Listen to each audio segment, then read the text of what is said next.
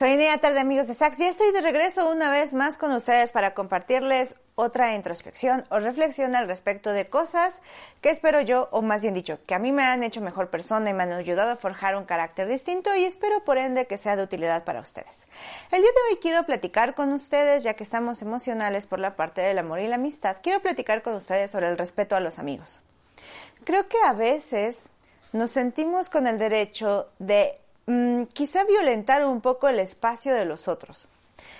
Y aunque yo sé que muchas ocasiones los amigos nos necesitan y necesitan que seamos sinceros con ellos, porque entonces no seríamos buenos amigos, ¿cierto? Hay momentos en los que nosotros como personas o los demás necesitan y requieren que seamos sinceros, que digamos las verdades sin tapujos. Necesitan que digamos las verdades sin tapujos y en base a la verdad construir relaciones.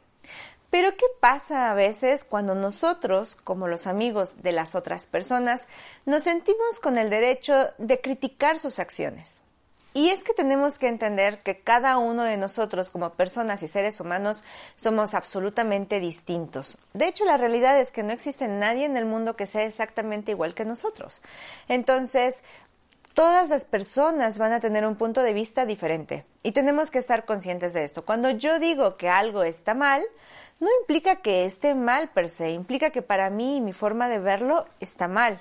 Por ende, hay acciones que hacen nuestros amigos que nosotros calificamos como, como, cosas perversas, pero no literalmente es que sean cosas perversas, sino para mí eso es incorrecto. Y entiendo, obviamente, que hay cosas visibles o que son palpables, como por ejemplo, si yo tengo un amigo o una amiga que tiene una relación violenta, me voy a preocupar por esa amiga. Claro que me voy a preocupar por esa persona. Voy a tratar de hablar con ese amigo y decirle, oye, yo estoy observando esto.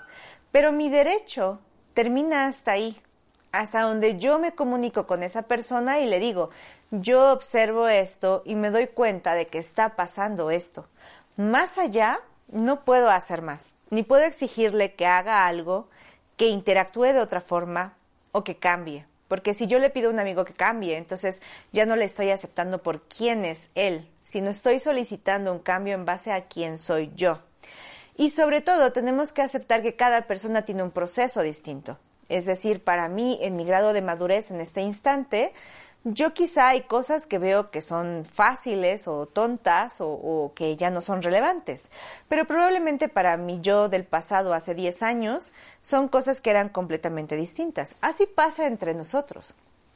Hay cosas como personas que nosotros vemos muy sencillas y muy obvias, pero cada uno de nosotros tenemos diferentes grados de madurez, de razonamiento y de, entendimiento de lo que están viviendo y tenemos herramientas distintas.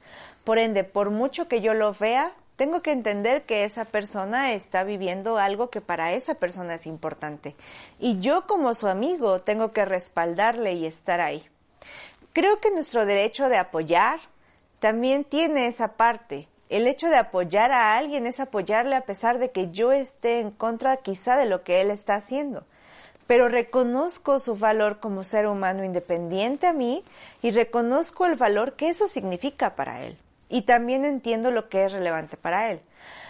Ahora, aquí hay que tener cuidado, porque creo que podemos caer en dos errores. El primero de ellos es que por ser tan tolerante con la otra persona yo termine invirtiendo tiempo, espacio, dedicación a alguien que a lo mejor no está construyendo de una forma propositiva en el mismo sentido que yo. Es decir, yo entiendo que las relaciones no son utilitarias, que uno no se acerca a la gente para ver lo que saca de ellos y lo que puede obtener. Pero lo que sí es un hecho es que toda relación debe ser recíproca. Incluso las relaciones con nosotros mismos. Tiene que haber un da y un regreso. Entonces, cuando ustedes tienen una amistad, si esa amistad lo único que hace es quitarles energía, tiempo, dedicación, espacio, creo que es momento de pensar en que las amistades deben terminar. Cuando iniciamos el año todos estamos hablando de lo que adquirimos, los nuevos hábitos, las nuevas cosas, pero también es momento de dejar ir. Y a veces, por mucho que nos duela, las amistades es algo que es importante dejar ir porque cumplen un ciclo. Creo que a veces nos casamos también demasiado en querer ser amigos por toda la vida y ser amigos por siempre. Pero también no está mal disfrutar de las amistades en lo que te dan. Por ejemplo, yo tengo amigos con los que me paso muy bien y puedo ir a comer un día y quedarme ahí ocho horas platicando con ellos y me hacen reír y son divertidos pero realmente no termino confiando en ellos. Hay cosas que yo sé que no puedo confiar en ellos. Si yo estoy muy preocupada por algo o estoy angustiada por algo, yo sé que no son las personas con las que puedo platicar. Y no está mal. Creo que también está bien reconocer cada persona por lo que es y aceptar lo que esa persona puede darnos. Por ejemplo, en este caso, estos amigos con los que salgo y me la paso genial son fenomenales y me divierten mucho. Pero también cuando yo sé que necesito platicar de un tema más serio, no voy a acudir con ellos, voy con otra gente. Y a veces incluso es gente que veo menos, pero que en el momento son representativos para mí, para cada cosa. Y esto no significa utilizar a la gente como tal, significa entender de qué formas sí congeniamos con algunas personas y en qué formas no. Por ejemplo, en algún momento con este amigo que les digo que puedo pasar mucho tiempo con ellos y es muy divertido, en algún momento para mí fue un choque porque yo soy una persona súper centrada, muy, muy calculadora en muchas cosas y me gusta tener un control en ciertas situaciones.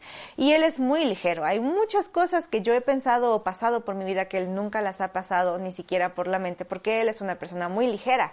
En base a eso, entonces, yo comprendo que su naturaleza es ser así. Disfruto con él lo que él me brinda, que es el pasar un momento ligero y que me saca de mis preocupaciones que tengo diario. Creo que es parte del proceso entender quién es cada quien, respetarle y aceptarle de esa forma. Y de la misma forma, nosotros relacionarnos con ellos con respeto con quién son.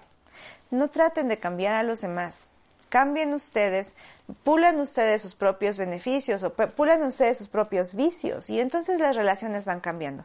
Y sobre todo, antes de querer cambiar a alguien, creo que primero necesitamos mostrar respeto por quién es, su energía y si definitivamente tú sabes y dices, es que esta amistad de plano no y necesitaría que cambiara esto, que es fundamental en él, creo que tampoco tenemos el derecho de pedirle a la otra parte o a la otra persona que nos diga o pedirle a la otra persona que cambie de forma que deje de ser el mismo. Respetemos a nuestras amistades y aprendamos a sacar de cada quien lo que nos puede brindar. Espero que estén pasando un bello día. Obviamente entiendo que estamos en los días del amor y la amistad. Hoy le tocó a la amistad. En el futuro platicaremos sobre el amor y estos temas escabrosos que obviamente nos dejan mucho que pensar y que sentir. Les mando un fuerte abrazo y espero verlos pronto.